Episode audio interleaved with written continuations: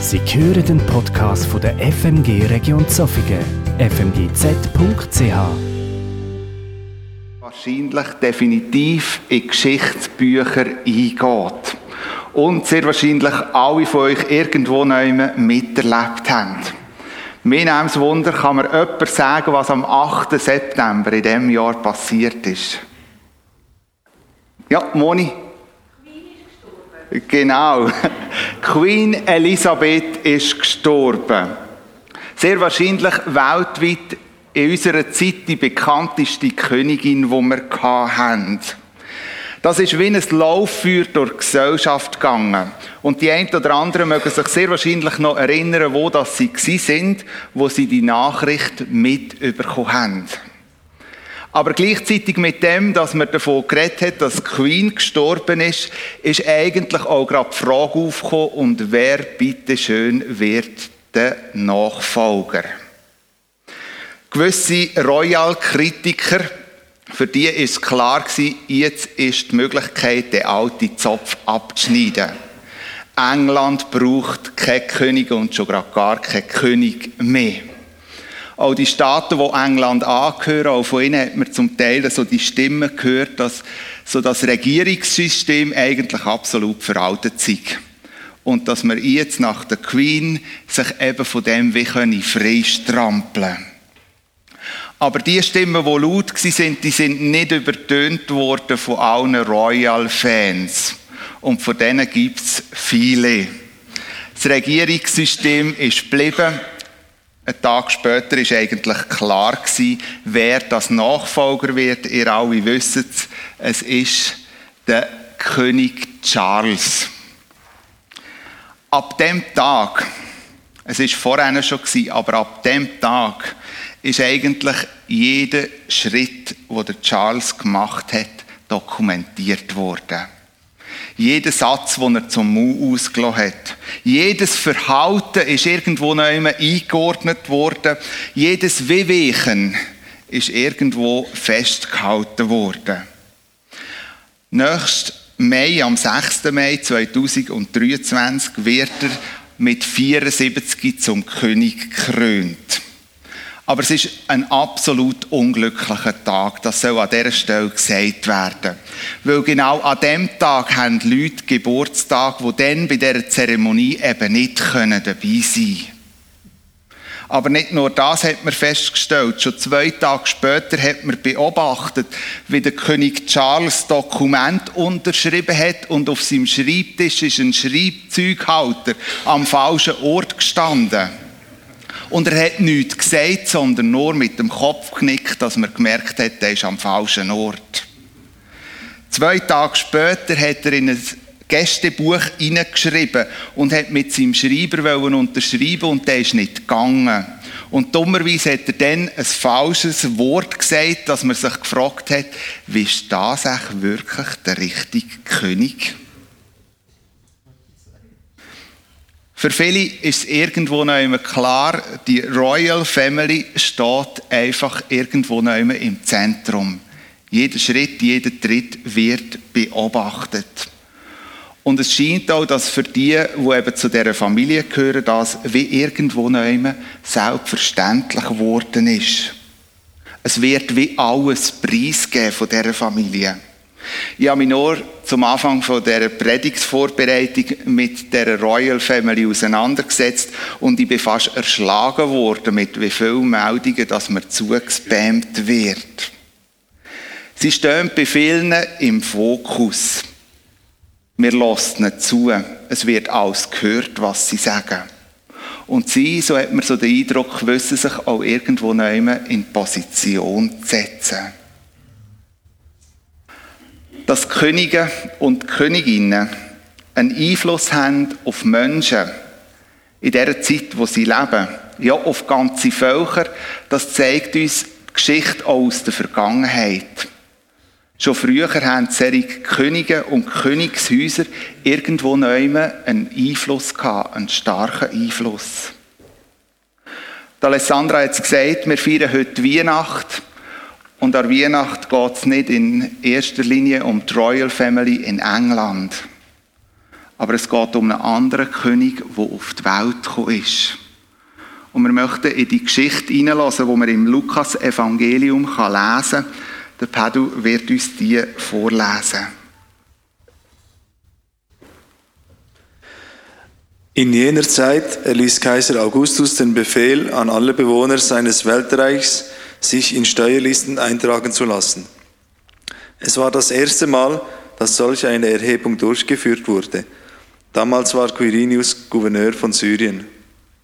So ging jeder in die Stadt, aus der er stammte, um sich dort eintragen zu lassen. Auch Josef machte sich auf den Weg. Er gehörte zum Haus und zur Nachkommenschaft Davids und begab sich deshalb von seinem Wohnort Nazareth in Galiläa hinauf nach Bethlehem in Judäa, der Stadt Davids, um sich dort zusammen mit Maria, seiner Verlobten, eintragen zu lassen. Maria war schwanger. Während sie nun in Bethlehem waren, kam für Maria die Zeit der Entbindung.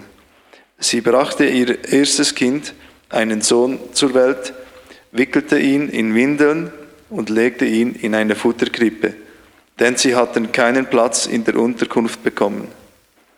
In der Umgebung von Bethlehem waren Hirten, die mit ihrer Herde draußen auf dem Feld lebten. Als sie in jener Nacht bei ihren Tieren Wache hielten, stand auf einmal ein Engel des Herrn vor ihnen, und die Herrlichkeit des Herrn umgab sie mit ihrem Glanz. Sie erschraken sehr, aber der Engel sagte zu ihnen, Ihr braucht euch nicht zu fürchten. Ich bringe euch eine gute Nachricht, über die im ganzen Volk große Freude herrschen wird. Heute ist euch in der Stadt Davids ein Retter geboren worden. Es ist der Messias, der Herr. An folgendem Zeichen werdet ihr das Kind erkennen. Es ist in Windeln gewickelt und liegt in einer Futterkrippe. Mit einem Mal waren bei dem Engel große Scharen des himmlischen Heeres. Sie priesen Gott und riefen, Ehre und Herrlichkeit Gott in der Höhe und Frieden auf der Erde für die Menschen, auf denen sein Wohlgefallen ruht. Daraufhin kehrten die Engel in den Himmel zurück.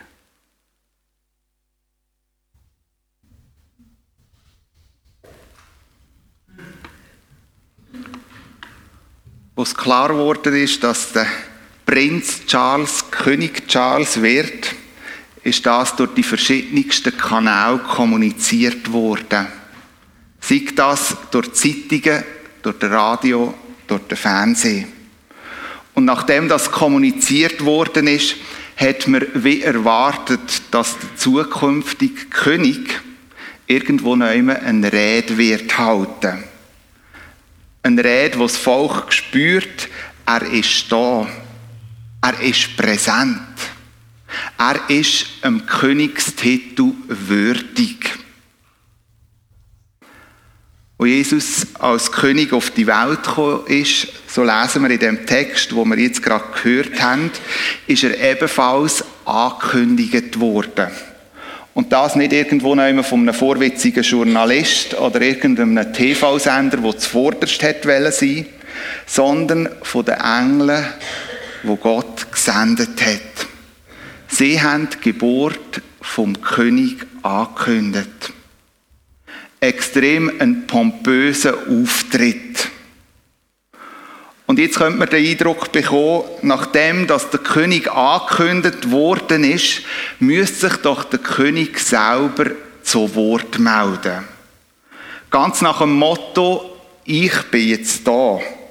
Der lang ersehnte Messias bin ich und ich bin da als Friedensbote, als der, der das Heil für die Menschen bringt. Aber wer so etwas an Weihnacht erwartet, wird enttäuscht. Nach einem spektakulären Auftritt der Engel wird es wieder still. Sehr still. Der König selber schwiegt. Ja, wie könnte er auch anders? Er ist ja eigentlich nur ein kleines Baby. Wie soll er können reden? Höchstens irgendwo noch einmal brüllen. Das ist dann in dem Moment das Höchste. Aber selbst sein Vater, Gott, schwiegt in dem Moment. Gott leistet sich's, nicht als herrschender König die Welt zu betreten, sondern als brabbelndes Baby. Ein Baby, wo absolut hilflos da liegt, wo jedem irgendwo neu Leid zufügen könnte. Absolut hilf- und wehrlos. Geschweige denn, dass er reden. Und genau das Schweigen zieht sich auch nach denen geschehen wie in die Länge. Schweigen dauert nämlich ungefähr 30 Jahre. Erst dann fängt der König sein Wirken an. Wenn der König Charles sich geleistet hat, die 30 Jahre zu schweigen, dann hat er definitiv zusammenpacken Das ist eines Königs heute nicht mehr würdig. Aber 30 Jahre schwiegt Gott durch seinen Sohn. Und dann erst fängt sein Wirken an. Ungefähr drei Jahre lang ist er am Wirken. Redet der König zu den Menschen, die er begegnet. Und dann fängt wieder ein Schweigen an. Wo Jesus verhaftet wird und eigentlich der Große von dieser Welt könnte seine Macht demonstrieren, schweigt er. Er hat die Gelegenheit gehabt, die Höhen und die Eingebildeten vom Thron zu stoßen und sie Sieg wie zu proklamieren. Doch wenn er verhaftet wird, vor Gericht gestellt wird, schweigt er. Selbst dann, wo er gefoltert wird, selbst dann, wo er am Kreuz hängt, wird er sich nicht. Und nicht nur er schweigt, sondern Gott selber schreitet in dem Moment nicht ein. Was ist das für ein Gott? Was ist das für ein König? In den Weihnachtstagen, aber auch in den Passionstagen wird deutlich, Gott muss sich nicht beweisen wie das vielleicht vom Charles erwartet wird. Seine Anwesenheit und was aus seiner Anwesenheit entsteht, ist Beweis genug. Wo die Hirten zu Jesus gegangen sind und ihn gesucht haben, lesen wir nichts davon, dass Maria oder Josef ihnen irgendwo eine weitere Ausführung gegeben haben. Wir wissen auch, dass Jesus in dem Moment nicht reden können Und doch lesen wir, dass der Besuch der Hirten, die Begegnung mit Jesus, Spuren hinterlassen hat.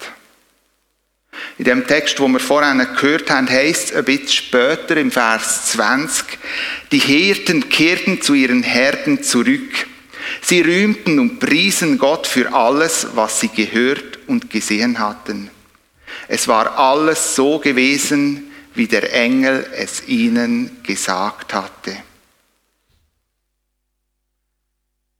Auch wenn das Baby beim Besuch der Hirte geschwiegen hat, nichts gesagt hat, ist in dieser Begegnung der Hirten etwas klar geworden. Nämlich, Gott ist mit uns. Gott hat uns nicht vergessen. Er lässt uns nicht im Stich. Und aus dem heraus ist eine Freude erwachsen, wo sie Gott gerühmt und gelobt haben. Wenn wir heute Weihnachten feiern, dann ist das eigentlich auch ein Zeichen, dass langsam aber sicher das Ende nähert von dem Jahr. Und gerade wenn man so am Ende von einem Jahr steht, dann gibt es so Momente, wo man gern auf die vergangenen Tage und Wochen zurückschaut. Und so überlegt, was man denn alles in dem 2022 erlebt hat. Was ist alles in dieser Zeit drinnen gelegen? Ich bin mir bewusst, wenn heute Morgen in diesem Raum einige auf das vergangene Jahr zurückschauen, dann stellen sie fest, neben allem Schönen, was man erlebt hat, ist auch viel Schwieriges und Schweres vorhanden gewesen. Schwieriges und Schweres in den verschiedensten Lebensfacetten, wo jedes Einzelne drin gestanden ist. Und vielleicht schaut man zurück aufs vergangene Jahr und hat manchmal das Gefühl bekommen, warum spüre Gott so wenig? Warum schwiegt er? Und gerade besonders in den Weihnachtstag kann das Gefühl noch schwerer in einem aufliegen. Wo der Prophet Jesaja die Geburt von Jesus vorausgesagt hat, hat er im Jesaja 7,14 geschrieben, Darum wird euch der Herr selbst ein Zeichen geben. Siehe, eine Jungfrau ist schwanger und wird einen Sohn gebären. Den wird sie nennen Immanuel. Immanuel heißt, Gott ist mit uns. Selbst in dem Moment, wo ich den Eindruck habe, er schwiegt. Genau das Immanuel möchte uns jedem Einzelnen heute am Morgen zusprechen. Gott ist mit dir. Und möchtest du das in diesen Weihnachtstagen ganz besonders erleben? An Weihnacht ist der König von den Königen auf die Welt gekommen. Jesus Christus, Gottes Sohn. Als er kam, haben das eigentlich nur wenig Leute wirklich so mitbekommen. Für viele ist es wie verborgen geblieben. Nichts gemerkt von dem Ganzen. In seinem Kommen hat Gott sich wie abhängig gemacht von den Menschen. Jesus hat mit seinem Kommen Pflege und Fürsorge der Menschen gebraucht. Stellen wir uns das einmal vor. Der allmächtige Gott, wo Himmel und Erde erschaffen hat. Der Gott, der die Weite vom All kennt und auch über die regiert. Der Gott, der nur ein Wort muss sagen und Leben entsteht. Genau der Gott vertraut sein Kostbarste, das er hat, seinen Sohn, den Menschen an. Diesen Menschen, wo er eigentlich genau weiß, wie viel Verdorbenes und Schlechtes in ihnen ist. Diesen Menschen, die sich schon am Anfang von ihm abgewendet haben und nichts mehr von ihm haben wollen wissen. Diesen Menschen, die eigentlich selber möchten Gott sein Genau diesen Menschen vertraut er Jesus an. Und das nicht, weil Gott es nicht einfach anders kann, sondern weil er das ganz bewusst so will. Er liefert seinen Sohn Jesus Christus bewusst den Menschen aus und vertraut ihnen, dass sie gut auf ihn schauen. Er traut es ihnen wie zu, dass sie seinen Sohn großziehen können. In dem Fall ganz speziell in einem jungen Ehepaar namens Maria und Josef, wo im jugendlichen Alter sind. Und heute würde man sagen, die haben doch keine Lebenserfahrung. Und genau die sollen den Sohn Gottes großziehen. Und zudem die haben ja noch nie ein Kind großgezogen. Wie soll das nur gehen? Aber Gott traut es nicht zu. Im Fest der Weihnacht führt uns Gott vor Augen, er traut uns etwas zu. Er traut mir etwas zu. Mir kleine Menschen. Ich vermute, es gibt einige hier in diesem Raum, wo wenn sie auf sich und ihr Leben schauen, immer wieder mit diesen Gefühlen zu kämpfen haben, ich kann doch nichts. Ich bin nichts. Niemand traut mir etwas zu. An Weihnacht wird deutlich, Gott sieht dich und kennt dich. Und an Weihnacht spricht er in dein Leben, ich traue dir etwas zu. Sonst hätte dir gar nicht das Leben eingehaucht. Das hat dazu mal für die Maria und den Josef gelten. Das gilt aber auch heute noch für dich. Ich wünsche mir von Herzen, dass in diesen Tagen die Tatsachen in eurem Leben, in eurem Herz darf Fuß fassen. Immanuel, Gott ist mit mir und er traut mir etwas zu. Amen.